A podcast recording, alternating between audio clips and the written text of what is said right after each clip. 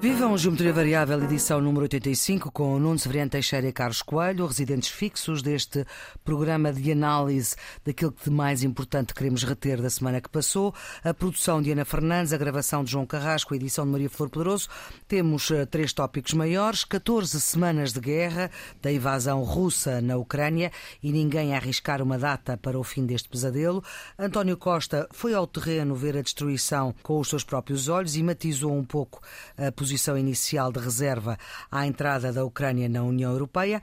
Do outro lado do mundo esteve Marcelo Rebelo de Sousa a celebrar os 20 anos da independência de Timor-Leste. O PSD, o segundo maior partido português, está prestes a ter um novo líder, praticamente quatro meses depois das eleições legislativas, nas quais o PSD conseguiu cerca de mais 100 mil votos, mas perdeu sete deputados. O PS teve maioria absoluta com cerca de mais 400 mil votos e mais 12 deputados deputados. Resultado destas eleições é o facto de ainda estarmos agora a discutir o orçamento. Votação final global esta sexta-feira. Se fosse deputado, Carlos, como é que ia votar? Ah, votava contra o orçamento. E porquê? Numa ideia, porquê? Claramente é um mau orçamento. É um orçamento que perpetua ah, uma carga fiscal que eu acho que é desajustada e que não está, a meu ver, devidamente a alavancar a reconstrução da economia nacional que devia ser a prioridade neste momento. Nuno, ah, como é que iria votar este orçamento se fosse deputado? Obviamente a favor. E porquê numa ideia? Porque é um orçamento que eh, mantém a consolidação fiscal, eh, é um orçamento de contas certas, embora eu tivesse gostado de ver um pouco mais de abertura a aproximar os salários e as pensões de, do aumento da inflação.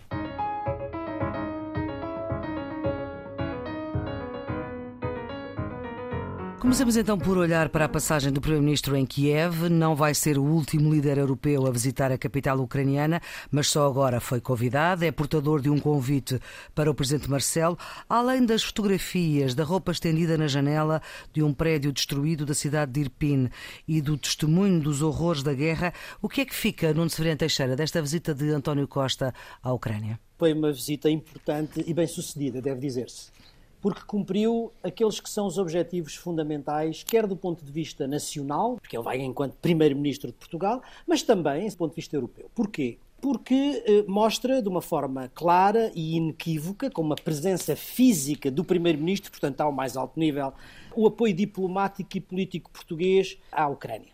E isso fica de uma forma clara e expressa assinalado. Em segundo lugar, porque o Primeiro-Ministro reforçou, não só confirmou, mas reforçou o apoio militar português que está em curso e que, aliás, a Ministra da Defesa clarificou e que se vai desenvolver.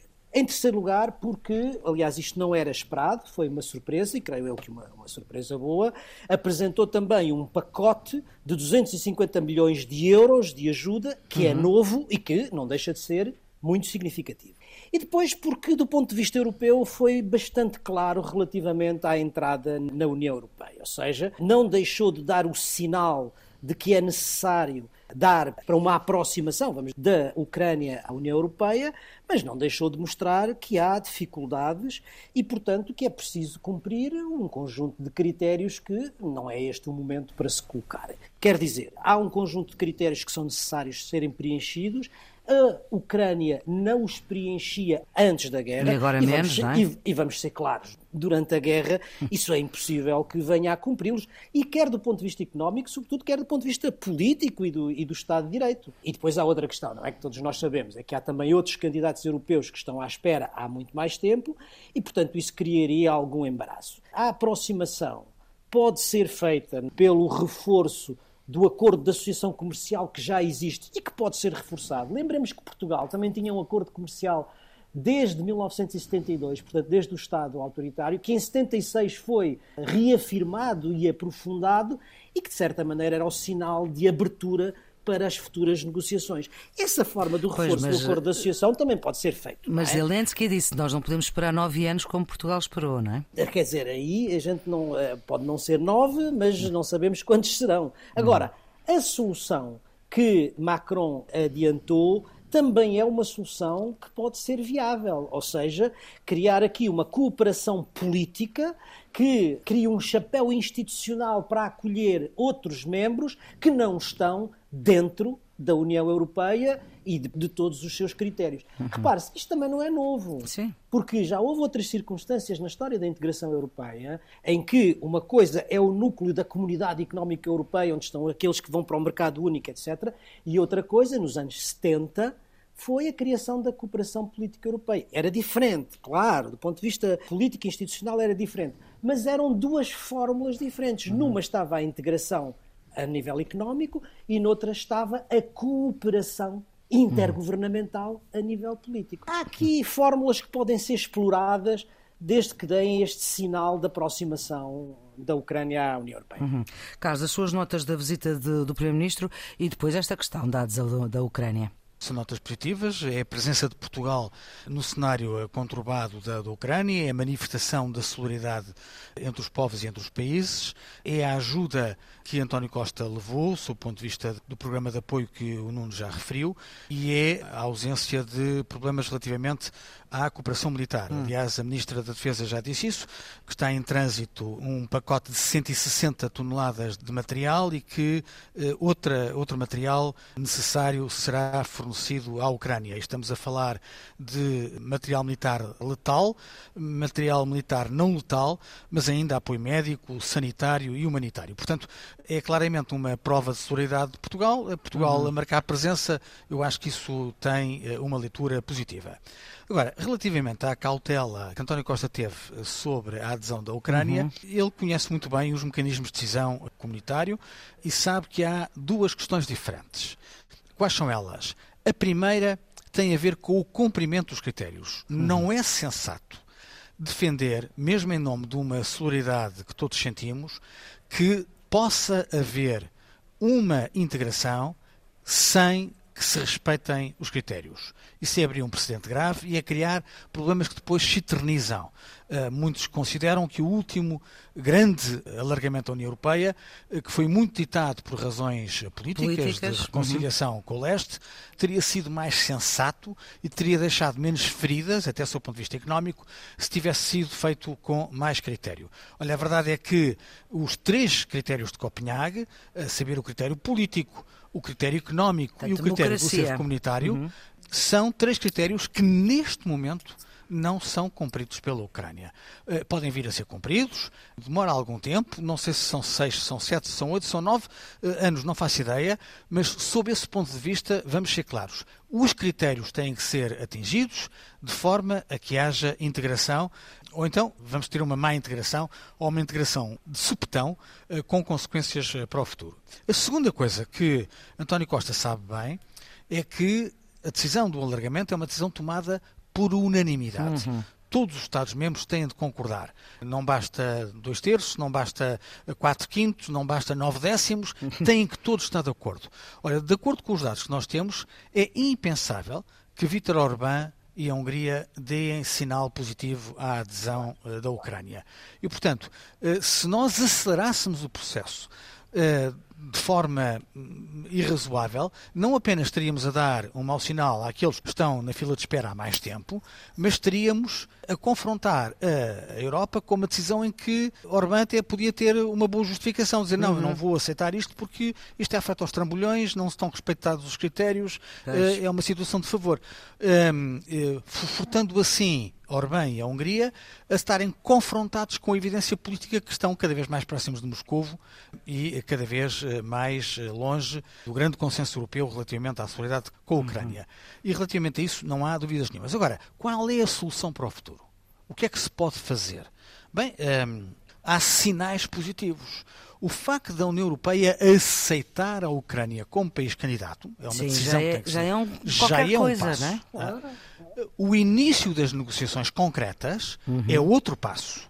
Reforçar os, os acordos de cooperação económica é outro passo aceitar uma solução como Macron uh, sugeriu, ou que Charles Michel uh, recordou, e, né, da, da, comunidade geopolítica europeia, pode ser uma solução. Tem prós e tem contras. Uhum. Agora, isto para dizer, há várias ferramentas que podem ser encontradas para manifestar solidariedade ativa com a Ucrânia, para lá do apoio uh, militar e económico que estamos todos a uhum. fornecer, uhum.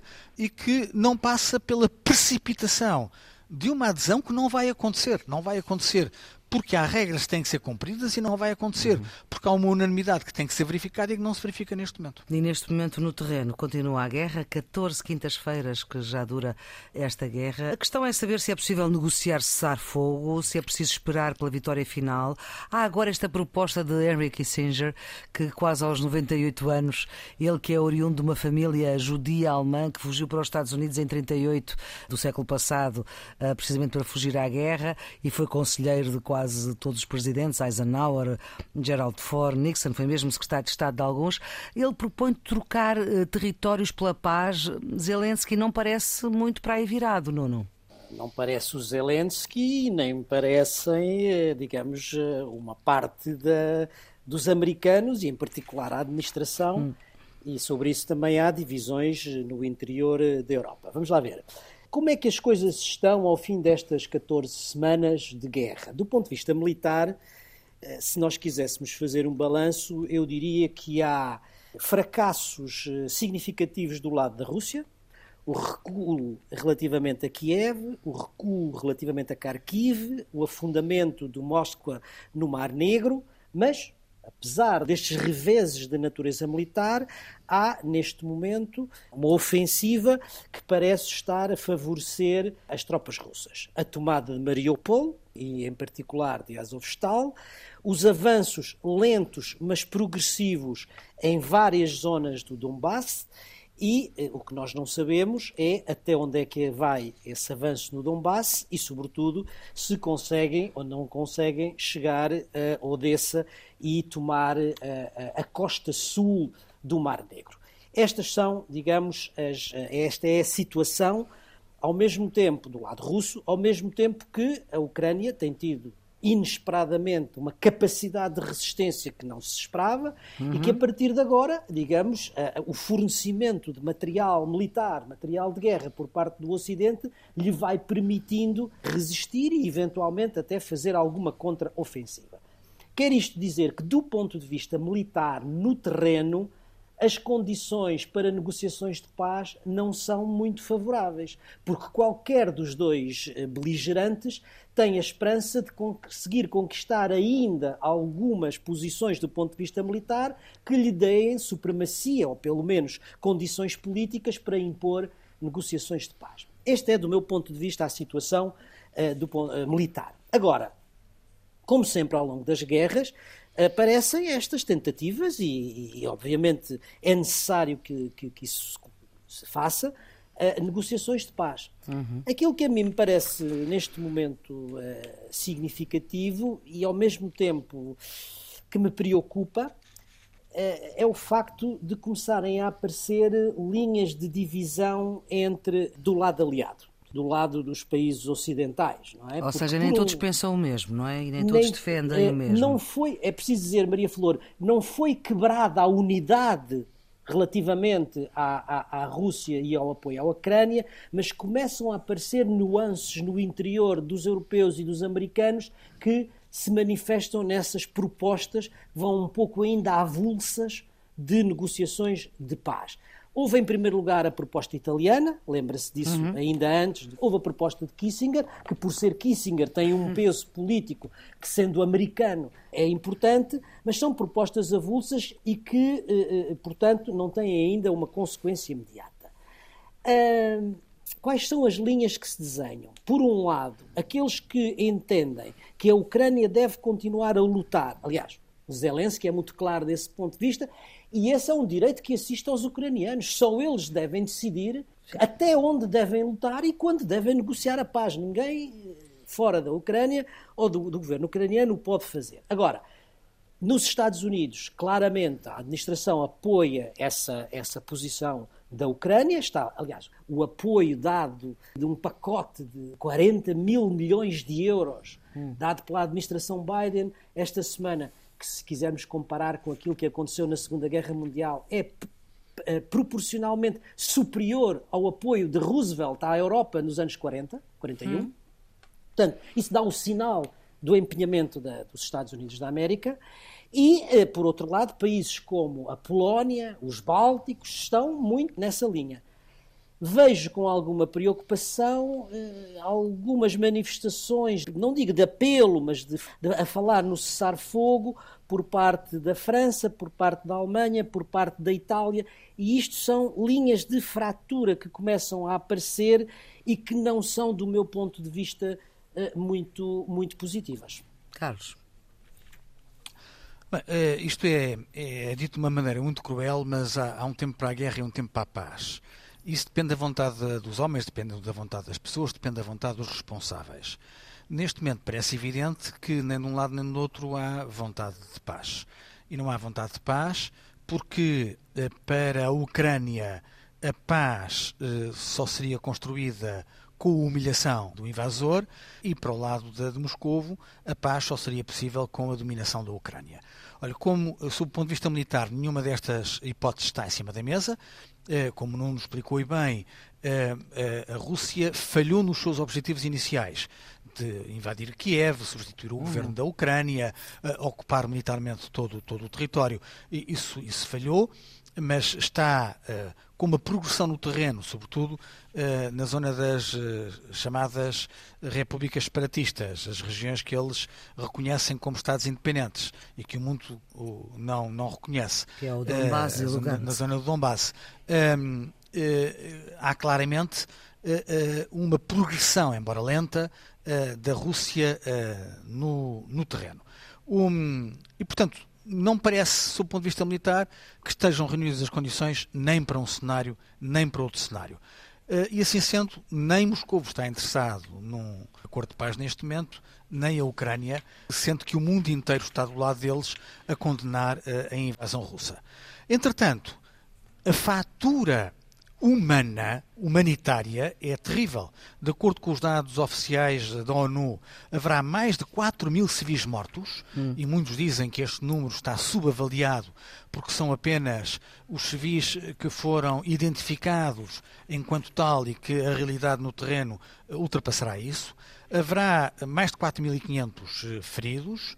Um, os deslocados devem estar perto dos 15 milhões entre 8 milhões de deslocados internos e 7 milhões de refugiados uh, ucranianos que estão noutros países, uh, uh, aponta-se por baixo que haja cerca de 15 milhões de pessoas que precisam de ajuda humanitária dentro da Ucrânia e, portanto, a fatura humana desta, desta guerra é, é impressionante. A Rússia está cada vez mais isolada nos fóruns internacionais. Uh, são diversas as instituições e organizações das Nações Unidas em que ou são uh, postos de lado ou não são eleitos. Um dado preocupante é aquilo que o Nuno estava a chamar a atenção, que é a circunstância de aqui e ali se notarem alguma, algumas linhas de controvérsia uhum. que não eram evidentes uh, há algumas semanas atrás entre os países aliados. É, por exemplo, uh, o problema das sanções na União Europeia. Este último pacote de sanções continua emperrado, que está decidido para a cimeira que se vai reunir, realizar em Bruxelas no início da próxima semana, segunda e terça-feira. Um, mas cada vez parece mais evidente que há um conjunto de países eh, com reticências e, sobretudo, eh, a Hungria de Orbán, que uhum. está cada vez mais solidária com, eh, com, com os russos. Vamos a ver o que é que dará a cimeira da próxima semana, que vai ser um, um teste importante à capacidade de decisão da Europa nesta matéria de solidariedade com a Ucrânia. Uhum. Vamos ter que acompanhar também esse assunto. Diga, Nuno. E dizer uma coisa que é o seguinte: há uma alteração importante dos objetivos de guerra desde o início para agora, quer do lado russo, quer do lado ucraniano. Porque, se bem nos lembramos, no início o objetivo russo era toda a Ucrânia, tomar Kiev, mudar uh, o governo e, portanto, uh, uh, implantar um regime favorável em toda a Ucrânia. Enquanto que o objetivo da Ucrânia era manter a sobrevivência do Estado ucraniano. Ora, o que está a passar hoje é justamente uma alteração radical de uma e de outra de, das, de, um e de outro dos objetivos de guerra. Porque a Rússia recuou na ideia de toda a Ucrânia e neste momento parece estar concentrada no Donbass e eventualmente na Costa Sul, E a Ucrânia, que inicialmente tinha dito que o seu grande objetivo era manter a soberania do país e manter uma Ucrânia independente, diz: não, neste momento eu tenho que recuperar todos os territórios uhum. que tinha à data da independência em 1991, incluindo a Crimeia. Ora bem, isto torna as coisas particularmente ainda mais complicadas do que já era. Mais, mais complicadas. E nessas linhas de, de pequenas de, de fraturas ou de nuances no interior dos países ocidentais, aquilo que se tem falado, o próprio Kissinger também o disse, é não humilhar a Rússia. Ora bem, do meu ponto de vista, é aí que está a grande questão. Como é que se sai de uma não humilhação, como é que se consegue uma não humilhação sem premiar a agressão? Exatamente. E, obviamente. Ou, ou, sem garantir outra humilhação. Como é que é possível não humilhar a Rússia sem humilhar a Ucrânia? E, Sim. objetivamente, retirar do território ucraniano, por exemplo, as regiões de Donbass, é uma humilhação para a Ucrânia que já tinha perdido a Crimeia. Portanto, aqui há modos que podem encontrar-se de não humilhação da Rússia no que diz respeito ao levantamento de sanções económicas, do que diz respeito ao fim do seu isolamento político ou diplomático em determinadas organizações internacionais. Agora, isso não significa qualquer cedência em matéria de território por parte da Ucrânia. Não é? Pode haver aí fórmulas de manter os territórios no interior da Ucrânia, enquanto territórios claramente ucranianos, e depois encontrar fórmulas políticas e institucionais de autonomia alargada que proteja as minorias, a língua, a cultura, por aí fora. Isso é preciso que seja aceite. E é isso que a mim me parece que neste momento é difícil de aceitar por parte da Rússia.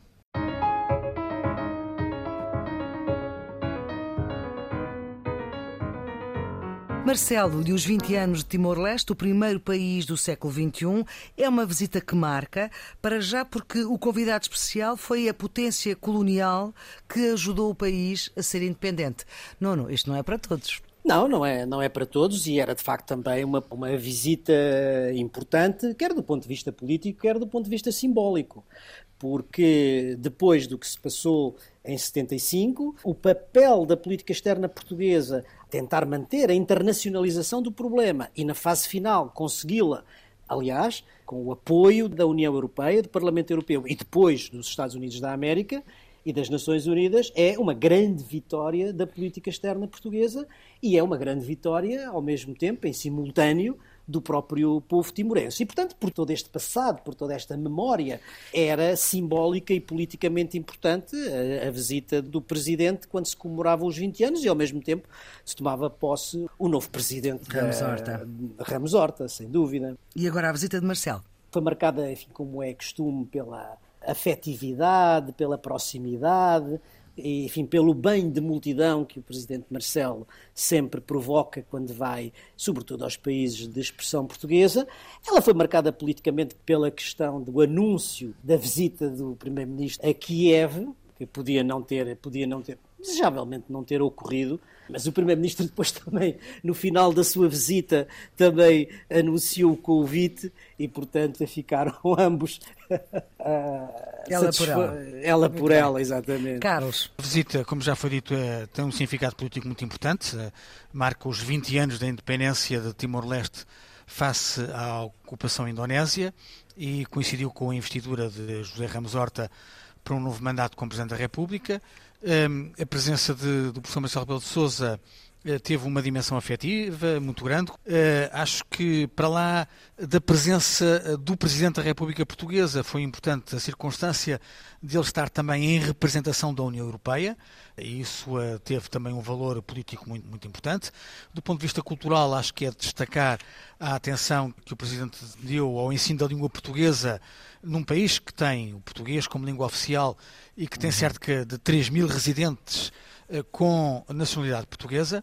E, sob o ponto de vista económico, uma coincidência que é interessante é que esta visita ocorre nas vésperas da adesão de Timor à ASEAN, a Associação das Nações do Sudeste Asiático. Na prática, Timor-Leste eh, junta-se a este Fórum do Sudeste Asiático, mas tem Portugal como braço europeu e Portugal eh, está presente nesse território que já não é só o Timor-Leste, a antiga colónia portuguesa, mas é uma nação independente que se sente à mesa com os outros parceiros dessa, dessa região. Eu acho que tudo isto tem um valor muito, muito importante e eu acho que o Presidente da República de Portugal marcou de uma forma positiva a sua presença uh, nesta efeméride.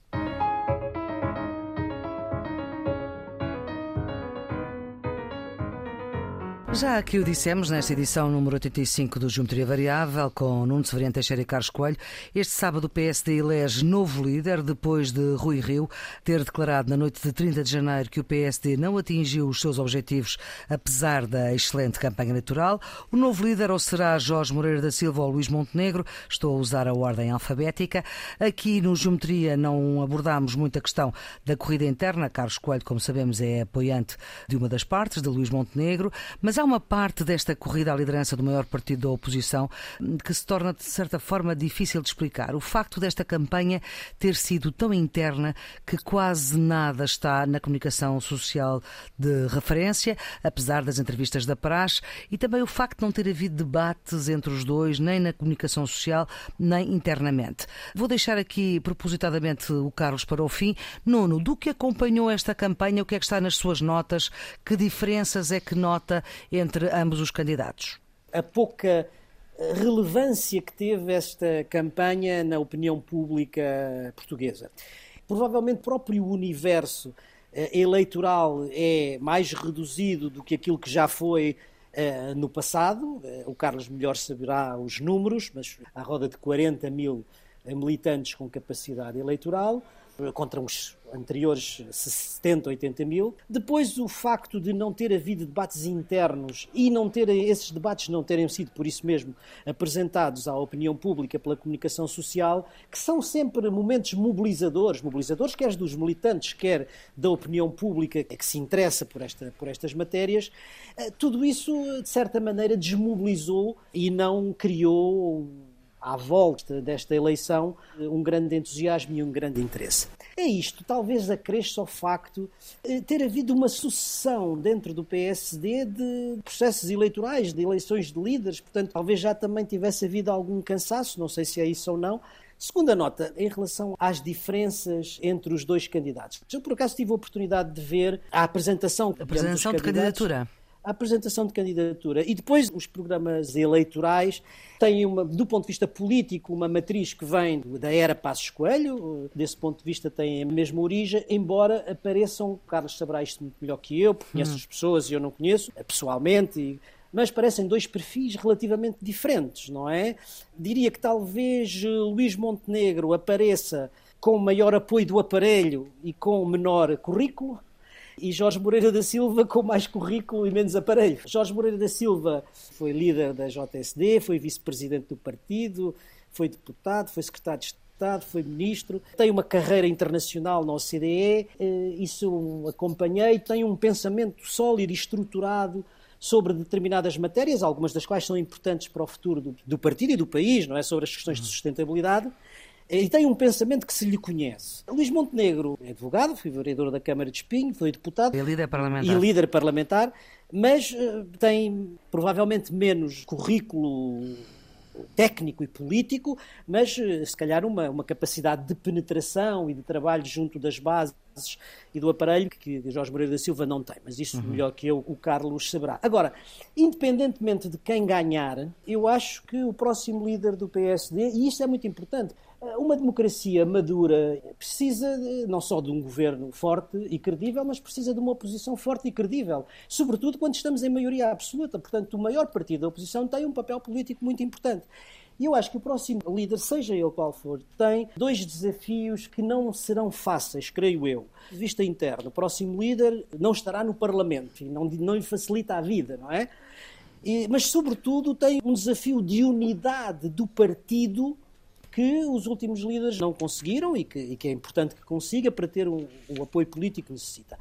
Mas depois tem dois desafios externos que são, também não são fáceis, quer dizer, tem um governo de maioria absoluta, a oposição a um, a um governo de maioria absoluta é sempre mais difícil, e tem à sua direita um mercado eleitoral muito mais competitivo com o Chega e com a Iniciativa Liberal, não é? Tudo o que tinha anteriormente com o CDS, que era um partido com quem havia relações lá, históricas, de alianças e tudo isso. Portanto, quer à esquerda uma maioria absoluta, quer à direita um mercado eleitoral mais forte e mais competitivo, não tornarão fácil, creio eu, a vida do próximo líder, seja ele qual for. Passa agora para o Carlos, perceba a situação um pouco mais eh, complicada do Carlos por ser apoiante e diretor de campanha de Montenegro, mas de facto esta questão de o maior partido da oposição, tirando as figuras obrigatórias, digamos assim, pouco apareceu nesta campanha interna para o maior partido da oposição. Bem, eu acho que a campanha se fez uh, face eh, ao universo eleitoral, isto é, de uma forma geral, ambos os candidatos tiveram em ações com os militantes, Repare que isto não são eleições legislativas, uhum. não vota toda a gente, votam uhum. os militantes que têm as cotas em dia. Desta vez não se ouviu falar em pagamento de cotas eh, de uma assentada e militantes a viverem todos no mesmo sítio. Desta não, vez não se ouviu É verdade, não, não houve histórias dessas, mas também não houve acrimónia. Ou seja, de uma forma geral, não houve uh, um discurso baixo de atacar os candidatos. Uh, houve, de parte a parte, creio, alguma elegância. Isso hum. também retira visibilidade mediática, porque é mais fácil, face ao escândalo, face ao insulto, face à contundência do combate, eh, ganhar as primeiras páginas do jornal, do que se a campanha for feita com mais elegância. Também, e houve essa uma... elegância toda por não houve debates internos entre eles? Provavelmente isso também terá ajudado a não haver grande contundência. Mas, Carlos, uh, tenho há... aqui uma curiosidade. Aconselhou que não houvesse debates? Não, havia Sim. no início a ideia de que Jorge Moreira Silva queria muitos debates, praticamente queria debates todos os dias. Sim. Olha, isso não era possível para quem, como o Luís Montenegro, tinha uma agenda de percorrer o país e está com os militantes de norte a sul, incluindo Sim, as regiões Carlos, tenta não. tomar, nem tenta a terra, nem debates não, todos os dias, nem nenhum. E, e, portanto, e, portanto, o que ficou combinado é que haveria um debate para as televisões e um debate para as rádios. Nas televisões percebemos rapidamente que era difícil as televisões entenderem-se e, portanto, o que estava em cima da mesa era aceitar o convite da primeira, que era, foi a TVI, que tinha pedido para a CNN o debate, foi a uhum. primeira a fazer, a fazer, e essa era aquela que teria lugar. A data que nós propusemos não pôde ser aceito por Jorge Moreira da Silva porque coincidia com um dia em que ele estava nos Açores na Madeira. Certo. A segunda alternativa não foi possível porque ele entrou em confinamento por causa do Covid. E depois, quando Jorge Moreira da Silva já podia, já não era possível nós alterarmos a nossa agenda. Portanto, não, não foi possível conciliar agendas para fazer esse, esses debates. Mas ia-lhe dizer que acho que também há outro argumento que ajuda a explicar porque é que não houve visibilidade eh, tão grande quanto noutras diretas, foi o facto de nós estarmos a assistir a um processo com alguma dose de anestesia. O facto de, quando Rui Rio se demitiu da direção do partido, ter aprovado um calendário eleitoral muito largo, isto é, Quatro prolongou meses durante vários meses o exercício das funções em gestão, retira também alguma pressão. Isto é, se tudo isto tivesse sido mais acelerado, era natural que houvesse mais atenção mediática. Agora, claro vamos ser claros, o, o, país não aguenta, sobretudo num contexto em que há uma preocupação muito grande com a guerra da, da Ucrânia, com a inflação, com o orçamento do Estado, etc. Não aguenta vários meses de conflito interno no PSD. É, é muito importante, mas vale o que vale. Não é? E, portanto, nós estamos claramente perante uma circunstância em que houve alguma anestesia deste processo e isso tem também consequências do ponto de vista da visibilidade mediática. Há, há um fator de divisão ou de separação dos dois candidatos à liderança que eu acho que é politicamente significativo, que vai muito para além do impacto que tem no PSD e tem um impacto sobre o sistema político português, que é a política de alianças.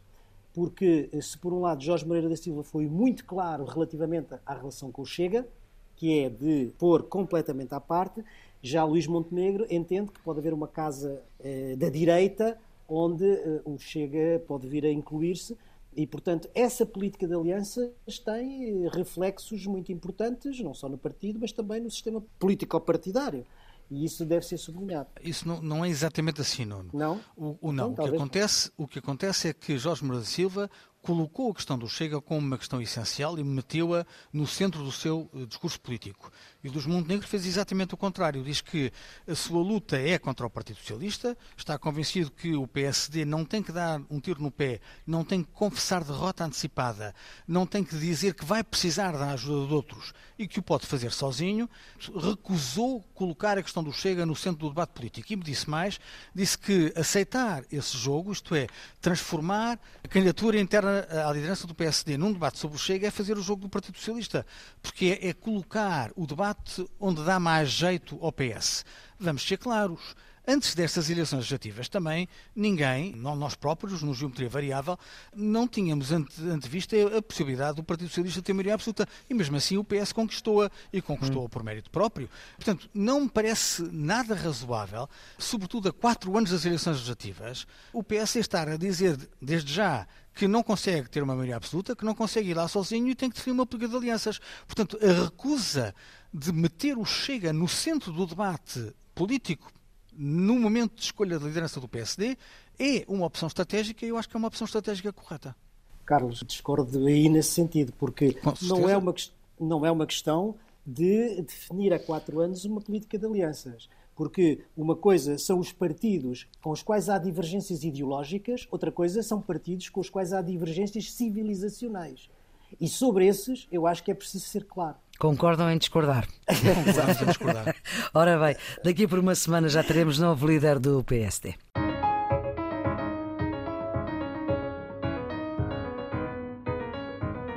O orçamento é votado esta sexta-feira. O que é que falta a este orçamento para que o Carlos pudesse votar a favor? É um orçamento que continua a aprovar uma carga fiscal despropositada sobre os cidadãos e sobre as empresas. É um orçamento que na prática corresponde à maioria absoluta do PS, se vir o que aconteceu na especialidade, foram pequeninas cedências e algumas delas com efeito apenas simbólico. No caso do LIVRE, houve uma polémica com a redução do IVA para 6% dos produtos menstruais. Aquilo que me garantem é que isso já estava em vigor. Houve aqui uma pretensa negociação orçamental, porque o que foi feito foi a criação de uma nova categoria para estes produtos, que estavam integrados numa outra categoria, mas na prática nada muda. Eram 6% e continuam 6%. Portanto, é um gesto mais simbólico do que substantivo. Houve uma ausência significativa de propostas alternativas, houve partidos que apresentaram propostas que a maioria absoluta eh, acabou por chumbar. O que nós temos é, é um orçamento da maioria absoluta do PS, aqui e ali eh, com pequenos afloramentos do PAN e do LIVRE para, hum, não quer ser deselegante, mas para decorar o ramalhete. Mas para lá do efeito estético não há nenhuma consequência que seja substancial. O Nuno, há pouco, apesar do voto a favor no orçamento, faltava mais abertura nos salários e pensões que se acomodasse ao aumento da inflação. É só isso que falta neste orçamento, Nuno?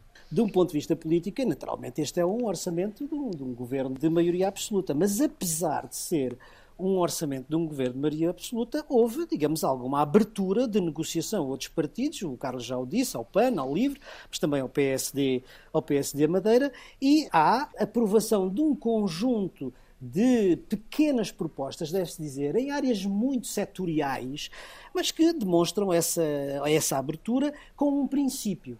E eu isso compreendo. É o princípio da negociação a custo zero desde hum. que isso não signifique um aumento de despesa que tenha impacto do ponto de vista global no, no, orçamento. E há algumas dessas propostas, mesmo setoriais, que são, do meu ponto de vista, significativas.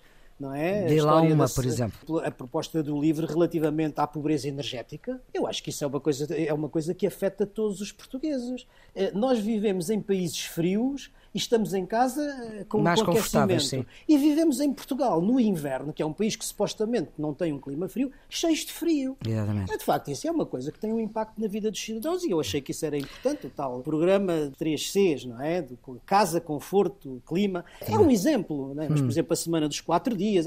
São pequenas coisas que não têm, de facto, um impacto muito grande. Agora, do ponto de vista uh, global, havia aqui um princípio fundamental, que era um princípio de manter o rigor nas contas públicas e manter a consolidação orçamental, que é, aliás, fundamental para nós conseguirmos diminuir a dívida, que é um dos nossos problemas. Agora, eu não tenho capacidade técnica para perceber. Fico com a sensação, e já ouvi alguns economistas dizerem, que era possível acompanhar alguma inflação de maneira a não criar essa situação de perda de, salarial e de pensão. salarial, de desvalorização salarial.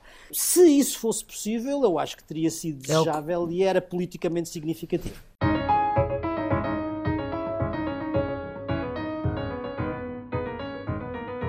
Vamos para os redondos, bicudos e quadrados. Redondos, Carlos. Para o Prémio Europeu Carlos Magno para a Juventude pela primeira vez foi atribuído a Portugal, à Orquestra Sem Fronteiras, sediada em Idanha Nova. É uma no conquista para o nosso país. Pela primeira vez alcança o primeiro prémio do Carlos Magno. É o reconhecimento merecido do maestro Martim Sousa Tavares e dos jovens portugueses e espanhóis eh, da zona da fronteira, do interior destes dois países, que contra todas as probabilidades eh, criam as suas próprias oportunidades e levam a cultura a milhares de cidadãos. Nuno. O meu redondo vai para a decisão da Comissão Europeia de prolongar a suspensão das regras de disciplina orçamental por mais um ano. Apesar dos alertas que foram feitos à economia portuguesa, não é? dívida alta e produtividade baixa, depois de em janeiro terem excluído essa possibilidade, a Comissão Europeia, eh, num cenário de incerteza provocado pela guerra, certamente, decidiu pela continuação da suspensão das regras do Pacto de Estabilidade e Crescimento. Vai isso ao encontro de vários países da Europa do Sul que tinham essa pretensão e é, sem dúvida nenhuma, um alívio para a economia portuguesa, apesar, apesar, deve dizer-se, de Portugal ser um dos países que fechou 2021 com um déficit abaixo dos 3% pelo Pacto de Estabilidade e Crescimento. Nuno, o seu bicudo? Vai para o massacre de Uvalde, no Texas. Todos nós nos lembramos, creio eu, do massacre de Columbine, imortalizado uhum. no filme do Michael Moore. Mas o que acontece é que, infelizmente, os tiroteios e os massacres nas escolas americanas tornaram-se, desde essa altura, uma constante.